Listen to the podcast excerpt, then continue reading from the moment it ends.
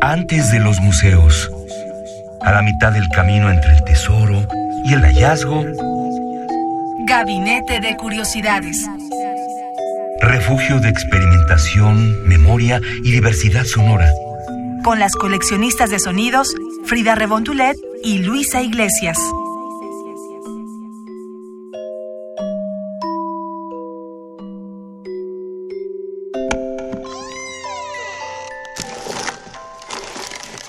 Archivo.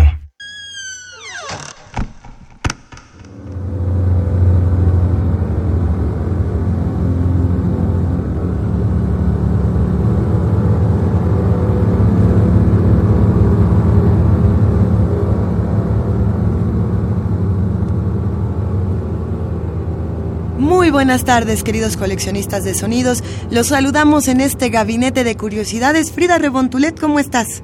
Muy bien, Luisa, ¿qué tal? Eh, pues buenos días, tardes, noches, donde sea que nos estén escuchando en su versión podcast o en esta transmisión en Radio UNAM 96.1 de FM. Hoy tenemos un tema bastante interesante que le agradecemos a Carlos Oropa Álvarez, arroba Oropa 9, que nos mandó varios temas de recomendación en Twitter, pero hoy se lo vamos a dedicar a una de estas recomendaciones que nos mandó y es al compositor y director de orquesta polaco Krzysztof Penderecki. Penderecki es muy reconocido quizá para los que hacen eh, este ejercicio sonoro a- al lado de nosotras por todo su trabajo cinematográfico, o por- más bien por la, eh, el uso cinematográfico que se le ha dado a su obra, Frida. Sí, él tiene como tres etapas, dos particularmente de su carrera, donde a mitad del siglo pasado comenzó a su carrera y sus composiciones eran más de estilo clásico, combinaba el barroco, también ya con un poco de experimental, pero sin duda tenía eh, un aspecto más formal, más clásico en la música occidental. Y a partir de los años 60, 67 por ahí, empezó a desarrollar música que ya era completamente diferente, ya era tonal, empezaba a utilizar este el tritono también, los semitonos y empezó a desarrollar música, ya le empezaban a encargar música para diferentes bandas sonoras del cine que se estaba dando en esa época, por ejemplo El Exorcista o también, ¿cuál teníamos? Tenemos también... El Resplandor. Justamente yo me iba a ir al Resplandor, que es eh, el emblema para muchos de lo que significa Penderecki. Entre los muchos que dicen que Penderecki es el mero mero de todos los compositores, está por ejemplo el periódico The Guardian, que lo llama el compositor más grande de todos los tiempos, entre paréntesis, vivo. ¿no? Vivo, exacto. Pero bueno. Sí, porque hasta la fecha sigue trabajando. Les invitamos a que vean su página en internet oficial, que la encuentran con su nombre, Christoph Penderecki, y van a encontrar todo su trabajo reciente.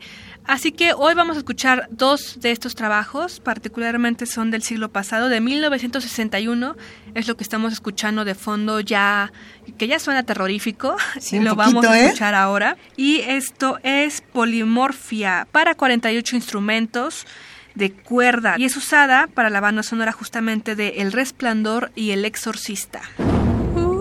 Ay, nanita.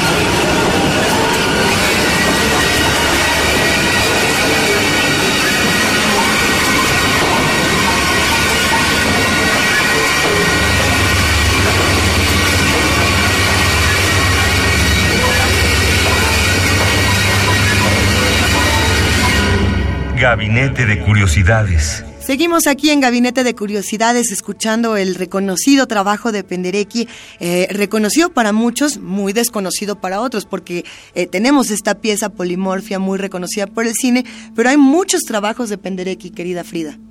Sí, tiene más de 100 composiciones, imagínense dedicar todos sus días de la vida a, a estar componiendo, a estar activo en lo que hace. Ha dejado gran escuela en otros compositores y de los que a él le influenciaron particularmente al inicio de su carrera fue Pierre Boulez o Pierre Boulez, como nuestra querida Dulce Wet nos ha dicho que se pronuncia correctamente. y este ya para finales es otra corriente bastante diferente.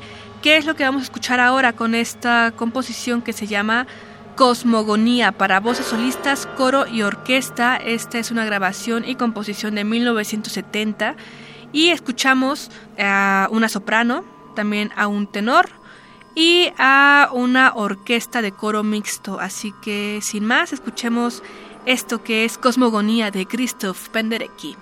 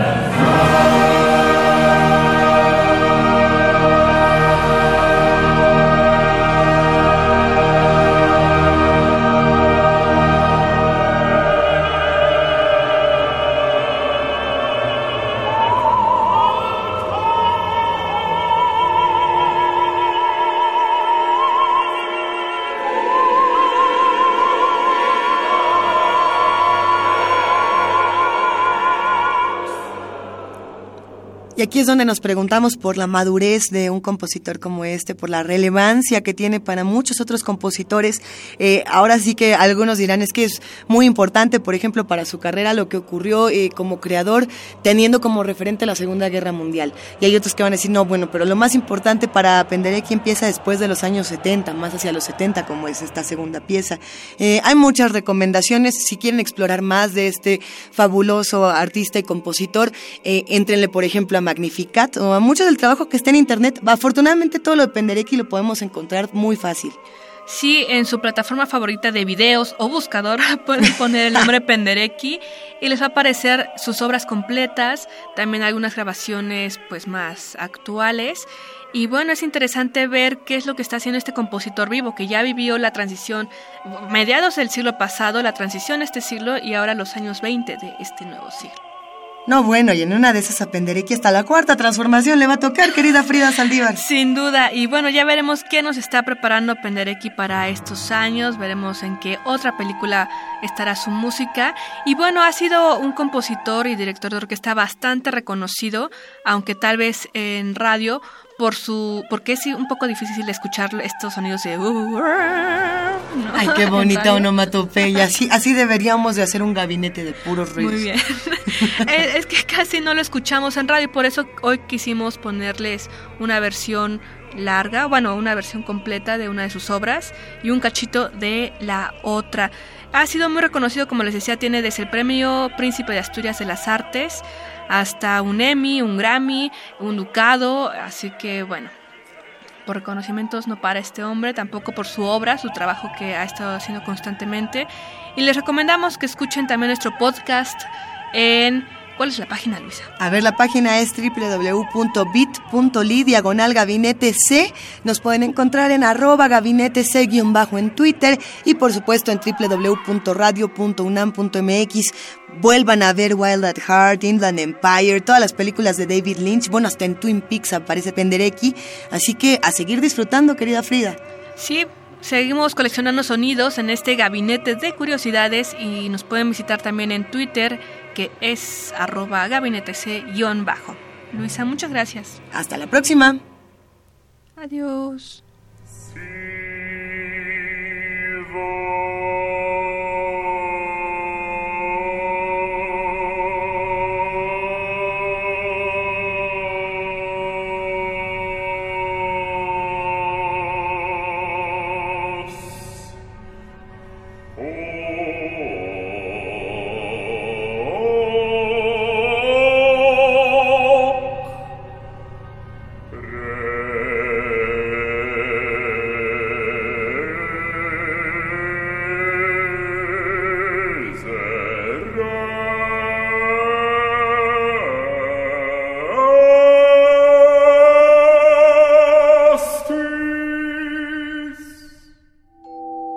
Radio UNAM presentó Gabinete de Curiosidades. Refugio de experimentación, memoria y diversidad sonora. Dispara tu curiosidad en la próxima emisión.